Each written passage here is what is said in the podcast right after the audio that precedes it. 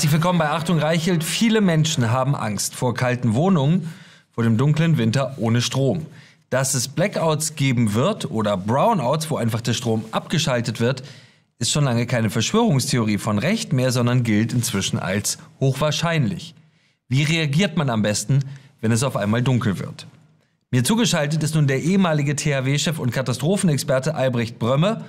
Vor allem muss man aber sagen, ist er Feuerwehrmann. Es gibt keinen wichtigeren Beruf in unserem Land, kann man sagen, und vermutlich in unserem Land keinen schöneren Spruch für all das, wofür wir stehen, als Gott zu Ehr dem Nächsten zu Wehr. Herr Brömme, schön, dass Sie bei uns sind. Herzlichen Dank, danke für Ihre Arbeit. Dass es Blackouts geben wird, gilt als gesetzt inzwischen eigentlich, oder? Es ist nur eine Frage der Zeit.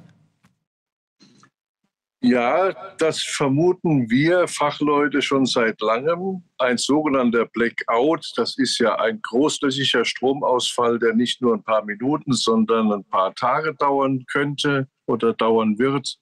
Der wurde bislang vermieden, weil auch die Netzbetreiber auch unter widrigen Umständen es geschafft haben, das Netz am Laufen zu halten. Und ich rede von dem europäischen Verbundnetz, wo Deutschland ja nur ein Teil von darstellt.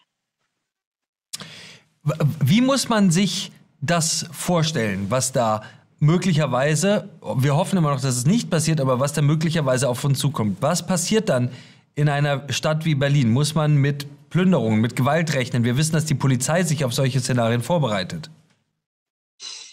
Es ist immer gut, wenn sich alle möglichen Akteure vorbereiten und der Hauptakteur ist aber die Bevölkerung und die fühlt sich zurzeit oft noch in der, auf der Insel der Glückseligen und sagt, der Strom kommt ja aus der Steckdose. Das stimmt auch im Normalfall, aber gerade in einem in eine, bei einer gezielten Abschaltung, dem sogenannten Brownout oder dem Blackout, wenn es unfreiwillig passiert, dann hat man eben keinen Strom. Und wir können uns alle nicht vorstellen, dass dann schon nach zwei Stunden etwa das Handy nicht mehr geht, das Telefon geht genauso wenig, die Tiefkühltruhe wird noch lange kühlen, wenn man sie zulässt.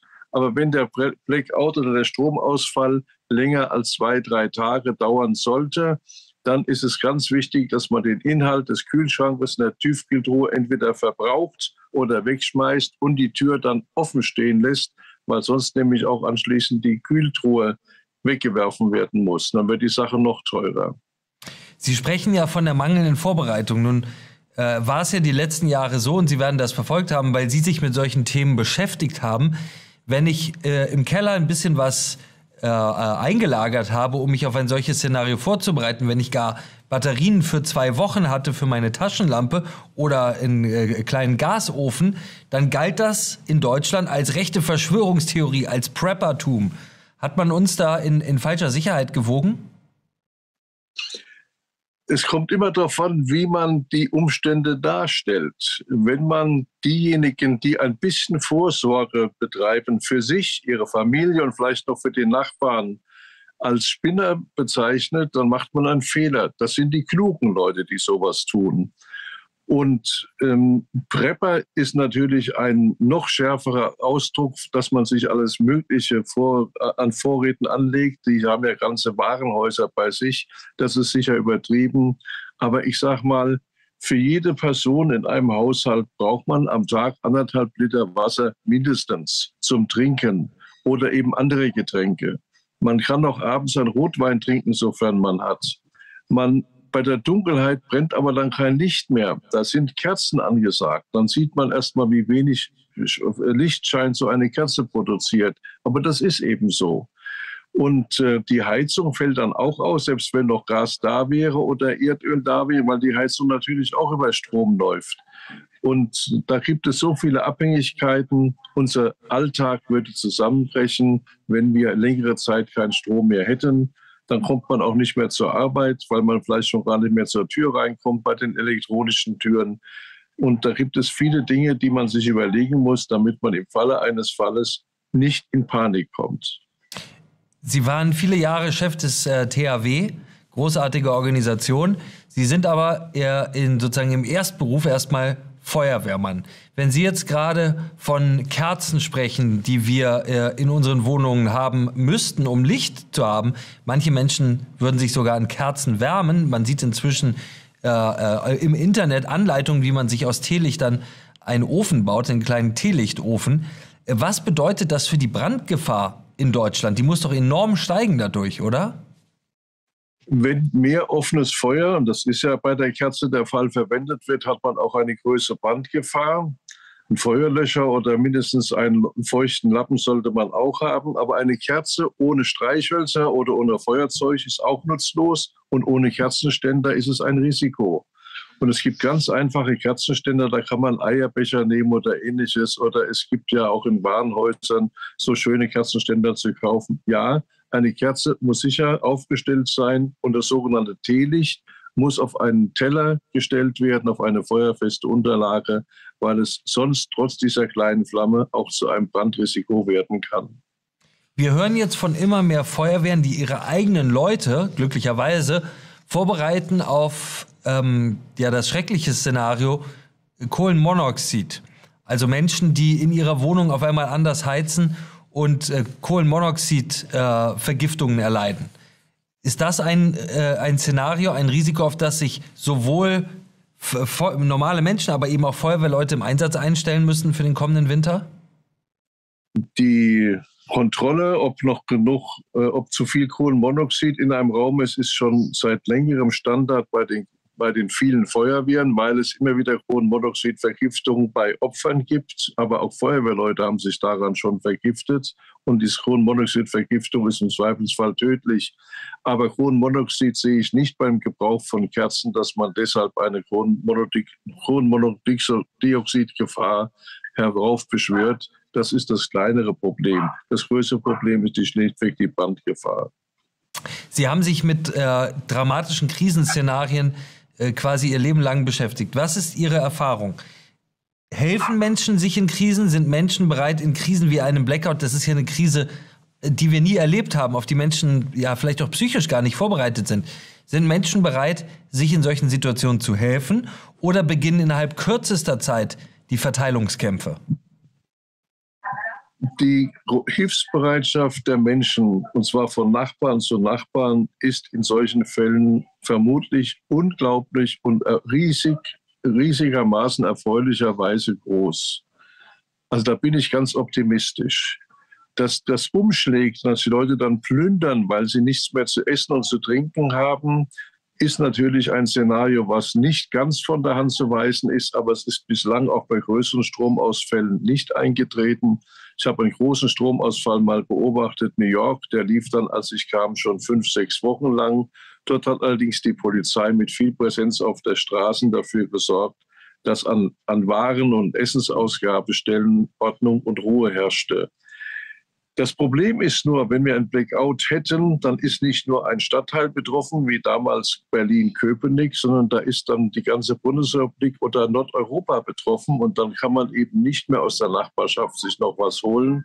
Dann wird es richtig problematisch und wer dann gar nichts im Keller hat, der hat Pech gehabt. Pech im Sinne, dass er dann schlichtweg mal Hunger hat.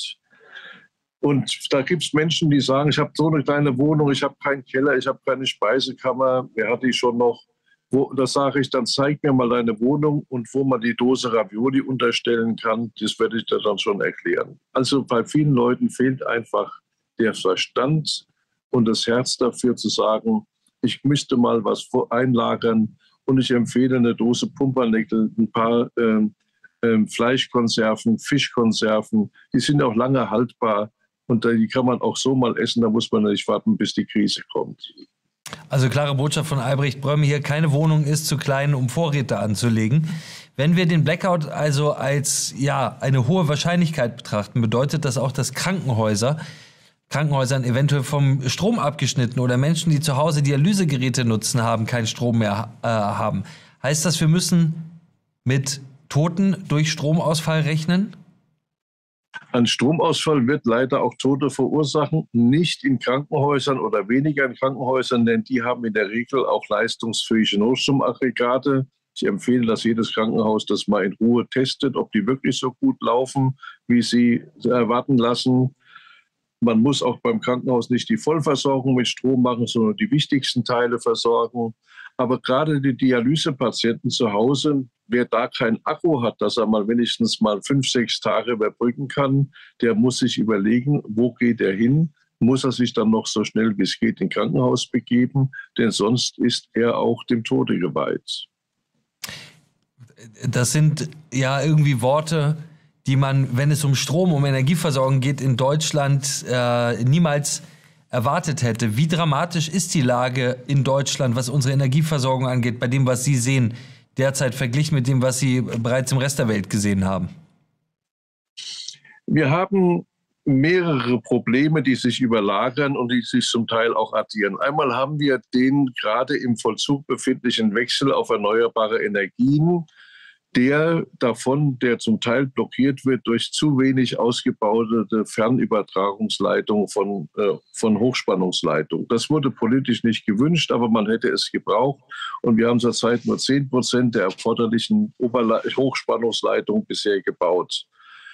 Das Zweite ist, wir haben Anschläge auf kritische Infrastrukturen.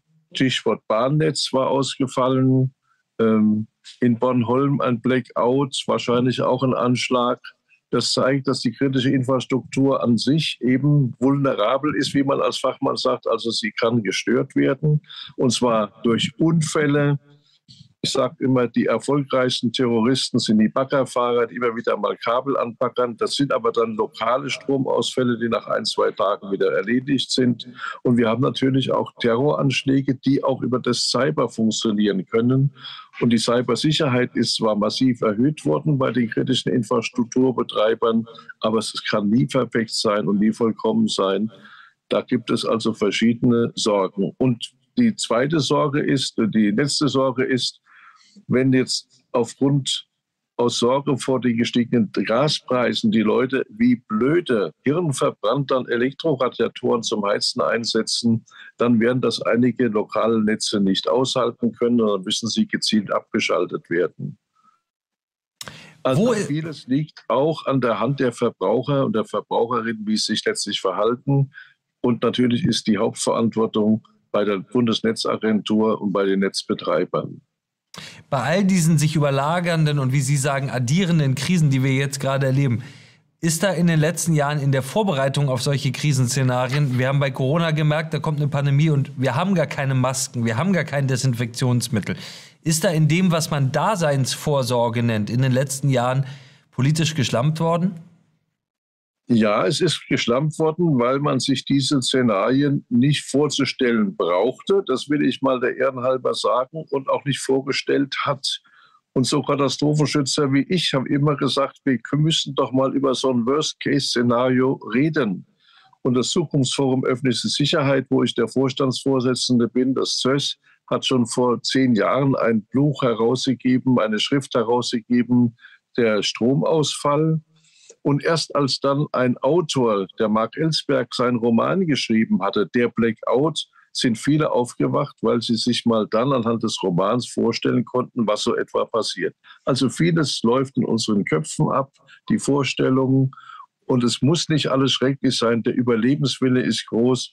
Und man muss sich letztlich eins vergegenwärtigen, vor 150 Jahren sind wir noch ganz ohne Strom ausgekommen und wir konnten auch leben. Nur heute eben nicht. Vor 150 Jahren äh, waren vor allem Kinder nicht daran gewohnt, dass sie den gewöhnt, dass sie den ganzen Tag am Handy verbringen. Herr Brömer, herzlichen Dank für Ihre Einschätzung und vor allem herzlichen Dank äh, rückblickend auf die ganzen letzten Jahre, muss man sagen, Jahrzehnte für Ihre Arbeit. Danke Ihnen für das Gespräch. Bitte gerne geschehen. Dankeschön. Danke fürs Zuhören. Das war Achtung Reichelt. Haben Sie keine Angst, Sie sind nicht allein mit Ihrer Meinung und abonnieren Sie Achtung Reichelt auch hier auf Spotify.